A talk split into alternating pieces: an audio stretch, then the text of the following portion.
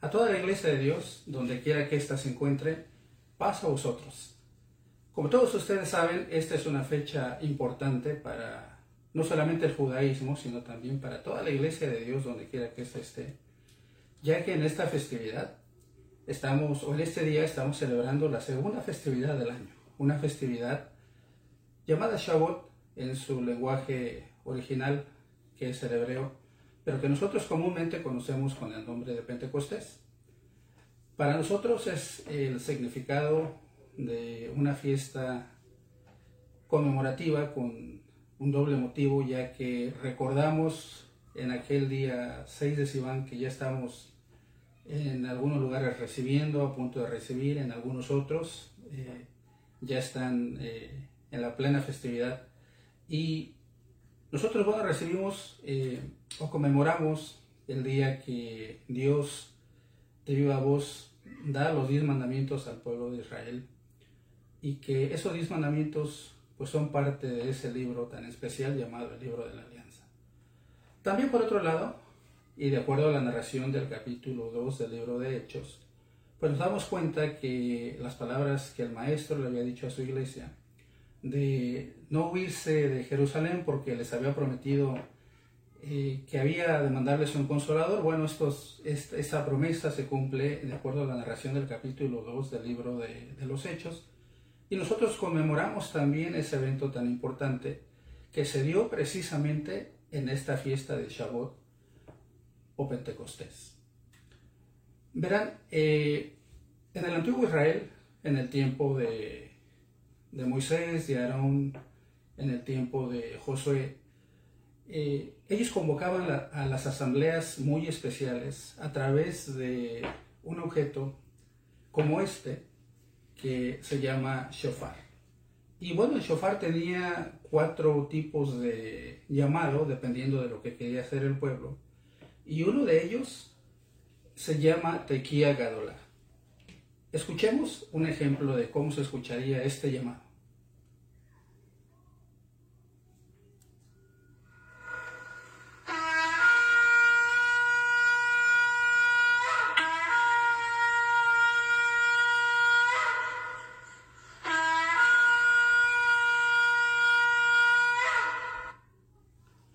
Este sería o es un ejemplo de cómo se habría escuchado ese llamamiento al pueblo de Israel de parte de Dios para que el pueblo compareciera delante de su presencia para conmemorar un acto muy importante.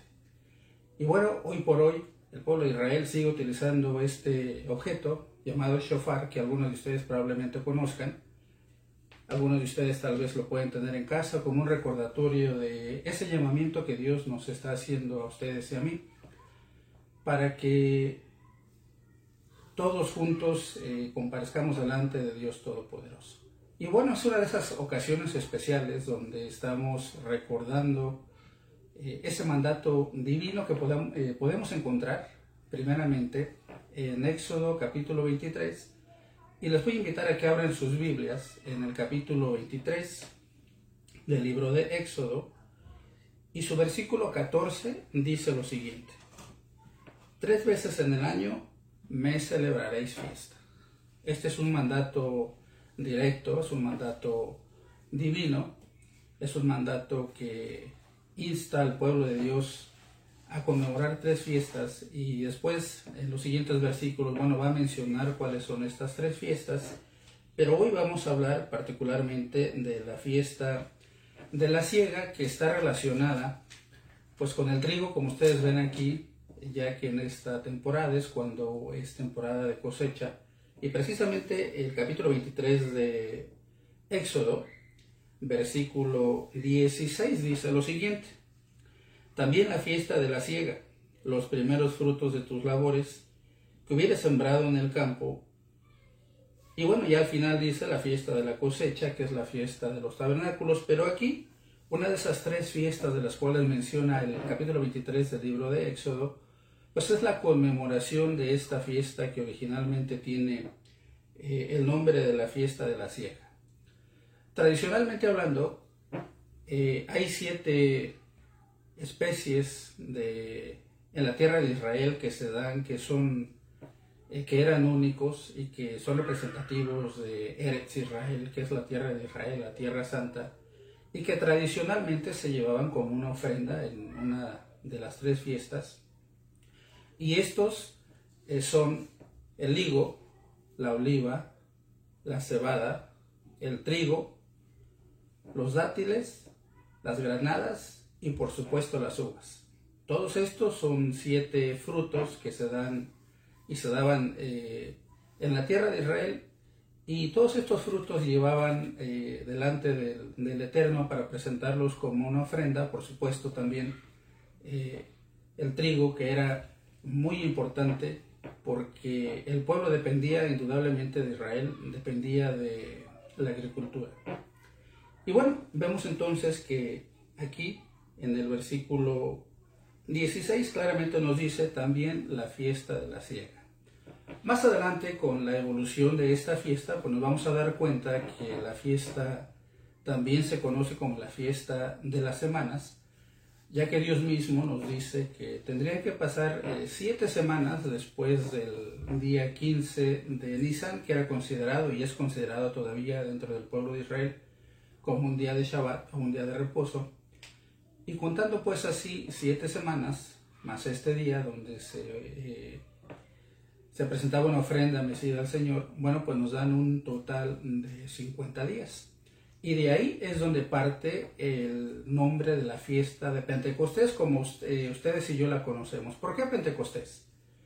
Bueno, es una palabra griega y Pentecostés eh, es una palabra que está dividida en dos partes. La primera es Pente, que significa 50, y Costés, que significa días después o días.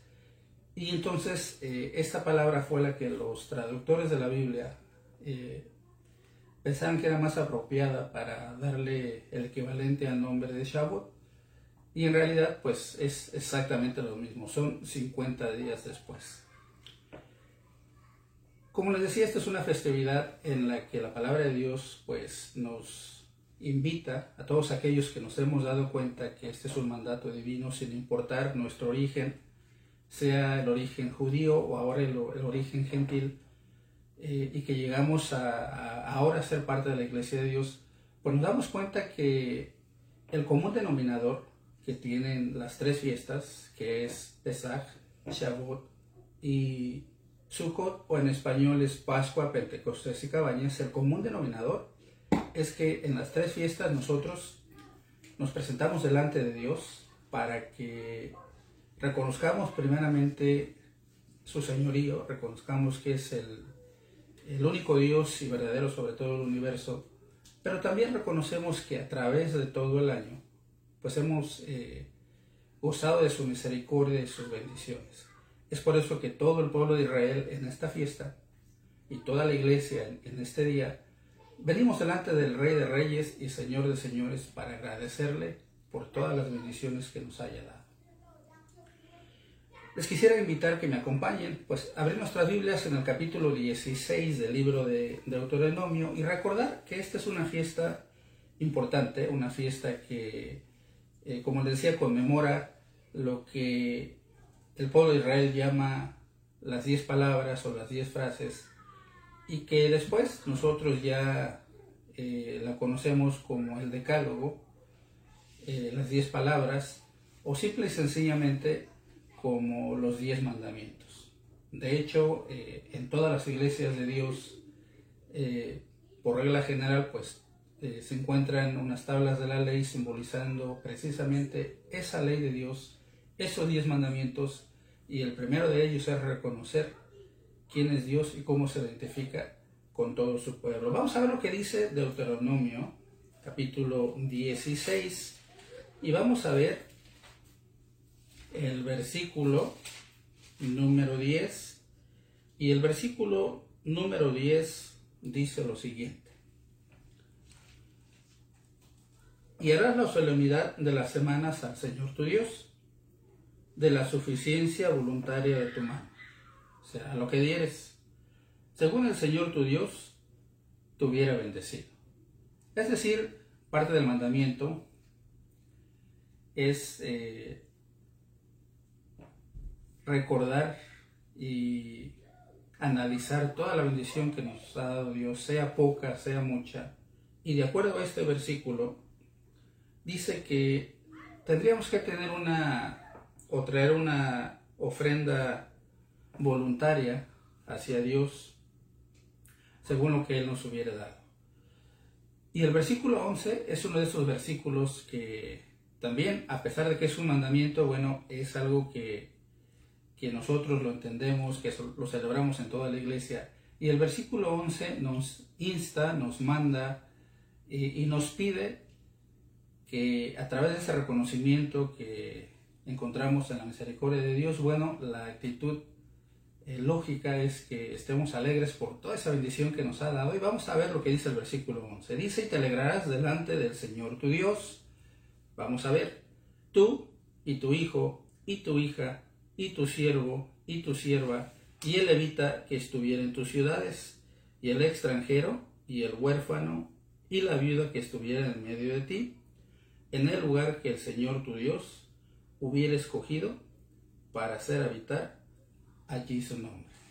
Es decir, nadie está eh, exento de presentarse delante de la presencia de Dios y de alguna manera agradecer todo lo que nos ha dado. Pero también la palabra de Dios nos invita a que no nos olvidemos del pobre, de la viuda, del huérfano y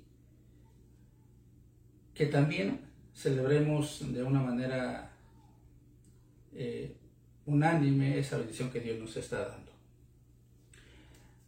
También el versículo 12 tiene que ver bastante con esta festividad y dice, y acuérdate que fuiste siervo en Egipto, por tanto guardarás y cumplirás estos estatutos.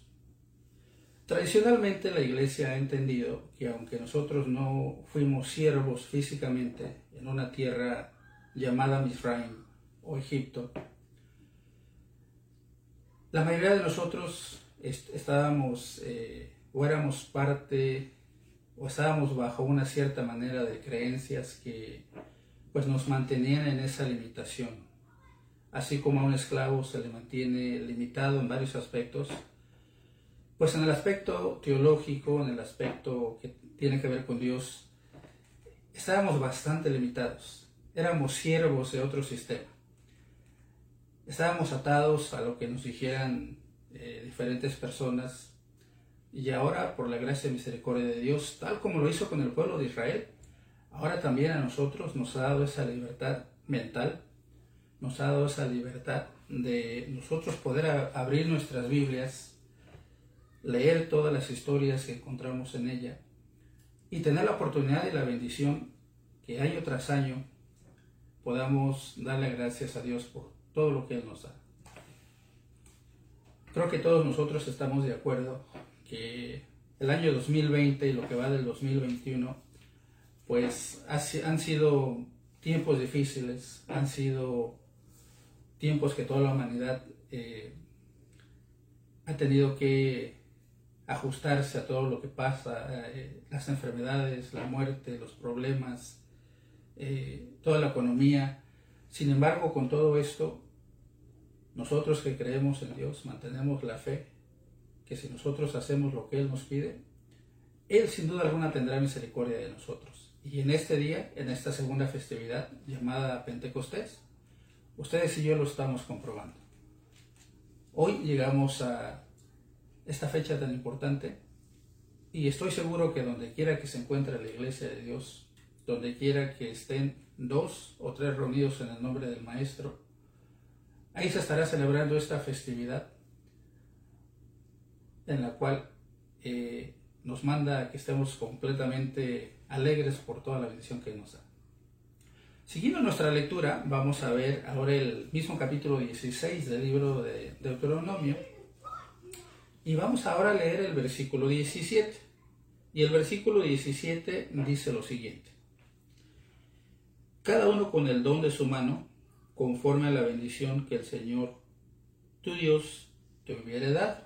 Es decir, vuelve a repetir eh, Dios a través de este libro que en esta festividad eh, tenemos la obligación y el mandato de traer esa ofrenda hacia la casa de Dios. traer esa ofrenda para la necesidad del pobre, la viuda, el huérfano, el extranjero, y que en esta fiesta, de una manera colectiva, de esa bendición que Dios nos ha dado, pues todos podamos de alguna manera ayudar a todas aquellas personas y todos aquellos hermanos en la fe, pues que de alguna manera han tenido una bendición de una manera eh, menor que la de nosotros. También en esta festividad, considerada agrícola, encontramos en el capítulo 19 del libro de Levítico que esta fiesta tiene mucho que ver, como les acabo de mencionar, eh, tiene que ver mucho con el pobre, la viuda y el huérfano. Y de hecho el capítulo 19 de Levítico, vamos a irnos un poquito más atrás, el, el capítulo 19 de Levítico, verso 9 y 10, dice lo siguiente hablando de, de, primeras, de las primeras cosechas, de, todo esto, lo que se debería de hacer en, este tiempo y en esta época. Dice 19, 9 de Levítico y versículo 10. Dice, cuando segaréis la mies de vuestra tierra, no acabarás de cegar el rincón de tu asa, ni espigarás tu tierra segada y no rebuscarás tu viña, ni recogerás los granos caídos de tu viña. ¿Por qué? Hay una razón muy importante. Para el pobre y para el extranjero los dejarás, yo el Señor vuestro Dios. Si ustedes se quieren dar una idea de cómo funciona este mandamiento que Dios nos ha dado, bueno, pues nos vamos a dar cuenta que no hay mejor capítulo de la Biblia el libro de Ruth para entender la secuencia de cómo se lleva a cabo y cómo se cumple con este mandamiento. Ya que el libro de Ruth tradicionalmente se lee en esta festividad en los círculos judíos y en algunas iglesias también de Dios, porque este libro describe perfectamente, de una manera sencilla y de una manera completa, la secuencia de cómo se cumple este mandamiento. Y a través de la historia de Ruth nos damos cuenta cómo los personajes de esta historia juegan un papel importante en esta festividad llamada Pentecostés. También el capítulo 23 de este mismo libro, bueno, vuelve a recordar estas palabras y este concepto de ayudar al pobre, a la viuda, al huérfano, al necesitado y al extranjero. Y es una temática de la cual Dios siempre habla a través de, su palabra. A Dios le interesa que ustedes y yo eh, entendamos el concepto de ayudar a las personas. Entendamos el concepto que las tres fiestas, bueno, no solamente se trata de celebrar por celebrar y estar ajenos a las necesidades de los demás, porque no se trata de esto la religión. En estas festividades el propósito y el común denominador es que estemos siempre atentos a las necesidades, no solamente internas, sino también externas, familiares, ya que de esta manera vamos a demostrar completamente ese amor hacia Dios. Levítico 23, verso 22, dice lo siguiente. Y cuando cegares la mies de vuestra tierra, no acabarás de cegar el rincón de tu asa, ni espigarás tu siega. Para el pobre y para el extranjero la dejarás, yo el Señor vuestro Dios. Nuevamente, eh, aquí encontramos la recomendación divina de recordar que esta es una responsabilidad que todos aquellos que buscamos a Dios, todos aquellos que hemos entendido el mensaje de la palabra, pues nos preocupemos por aquella gente que ha sido bendecida en, en menos, eh, menos cantidad. Un dato también muy interesante, regresándonos a este eh, capítulo 23, pero en sus primeros versículos, nos marca definitivamente y, de una manera exacta cuándo es que se tiene que celebrar esta fiesta. De hecho, si ustedes leen el capítulo 23 de este libro de Levítico, pues se van a dar cuenta que el capítulo casi empieza recordándonos que la primera festividad, la festividad semanal eh, se encuentra aquí en este, en este libro y esta fiesta, la primera, o la fiesta semanal, pues es es Shabbat, el día de reposo, o el día que comúnmente nosotros conocemos como sábado. Lo importante de este capítulo y de las fiestas es recordar el versículo 4 que dice lo siguiente. Estas son las solemnidades del Señor, las convocaciones santas, a las cuales convocaréis en sus tiempos. Si nos vamos más adelante, vamos a ver el versículo, vamos a ver el versículo, bueno, ya lo habíamos leído, pero lo vamos a leer nuevamente, el versículo 22, y cuando segares la mies de vuestra tierra, o sea, esta festividad de las semanas, de la siega, de las espigas, o Shabbat en su lenguaje original, nos dice la palabra de Dios que no acabemos de cegar el rincón de nuestra asa ni, ni de nuestras espigas, sino que nos acordemos de toda aquella gente que está necesitada. Ahora, uno se preguntará, bueno, ya no estamos nosotros viviendo en, en aquellos tiempos, indudablemente la mayoría de nosotros, pues no somos agricultores, y nos preguntamos muchas veces, ¿cómo puedo cumplir este mandamiento? ¿Qué es lo que, lo que puedo hacer para cumplir con la voluntad de Dios?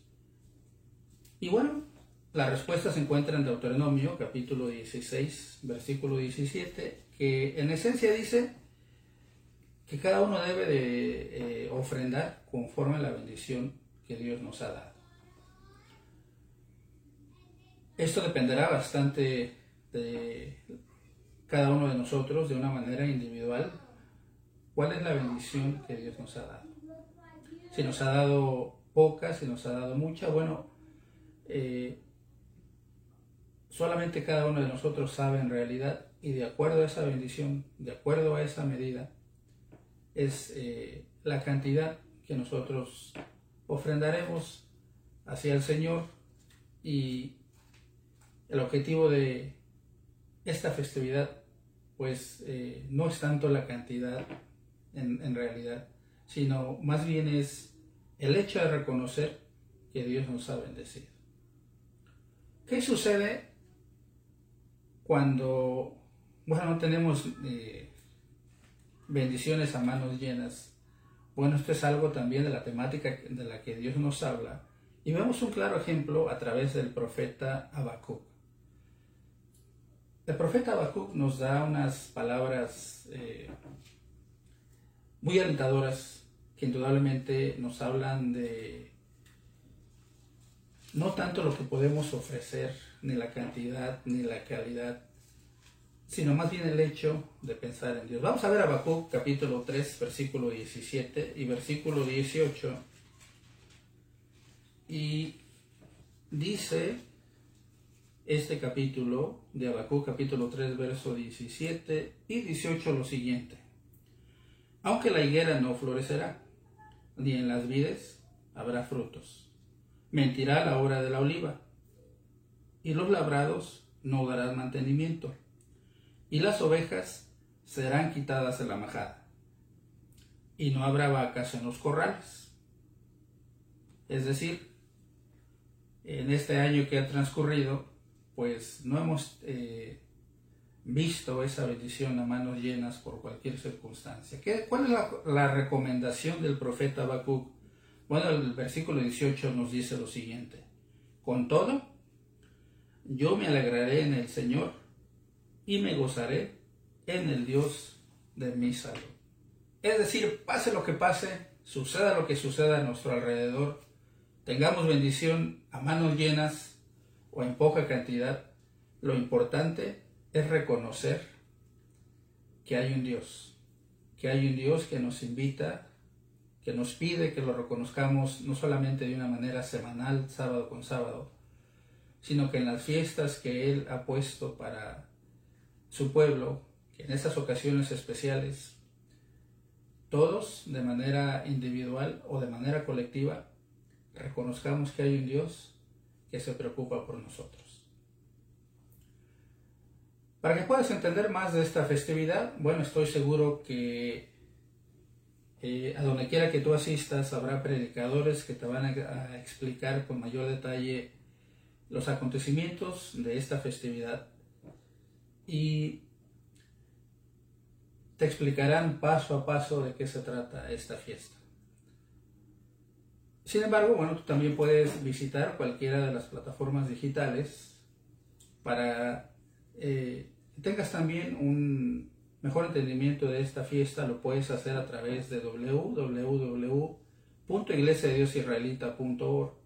Puedes también, por supuesto, visitar esta página de Facebook. Puedes también eh, visitar la sección de YouTube donde hay videos que constantemente se están actualizando con diferentes temas. Y así, a través de las plataformas digitales, bueno, tú encontrarás eh, una fuente de información que te ayudará a entender no solamente esta fiesta, sino también eh, cuál es la voluntad de Dios y cuáles eran esos mandamientos que guardó la iglesia primitiva. Indudablemente esta fiesta está relacionada con la voz de Dios los diez mandamientos que se dejaron escuchar en aquel monte de Sinaí, un día 6 de Sivan, un día como hoy. Eh, los diez mandamientos se escucharon tradicionalmente, lo entiende la iglesia, que a la tercera hora de eh, la hora, el día claro del 6 de Sivan, es decir, para nosotros eh, el día de mañana, a las 9 de la mañana, estaremos reunidos en, las localidades donde donde normalmente acostumbramos a alabar a Dios. Y a las 9 de la mañana en punto estaremos todos escuchando esas 10 palabras, esas 10 palabras que son parte de ese libro llamado Libro de la Alianza y que tú puedes leer en el capítulo 20, 21, 22 y 23 del libro de Éxodo.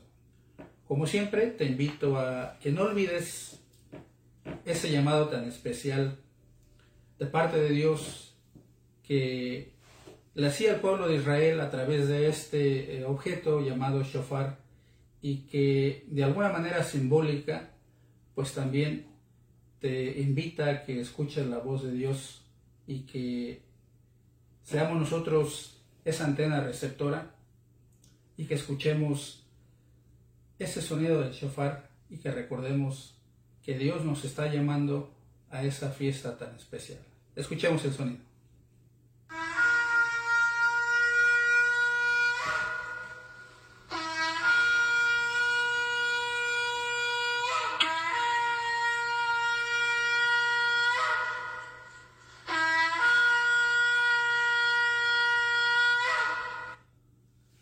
Así que bueno, después de que escucharon este sonido, no se olviden de todos aquellos que pueden asistir a sus congregaciones eh, acostumbradas de estar antes de la hora indicada para que todos al punto de las 9 de la mañana estemos atentos y escuchemos con bastante atención, con bastante reverencia y con ese sentimiento de alegría de que estamos vivos y que a pesar de las adversidades y los tiempos difíciles, Dios nos ha cuidado en este transcurso del año.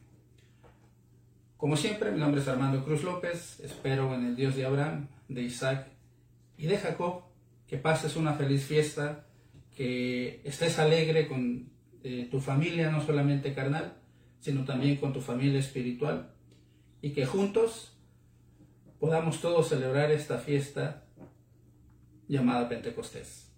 Paz a vosotros.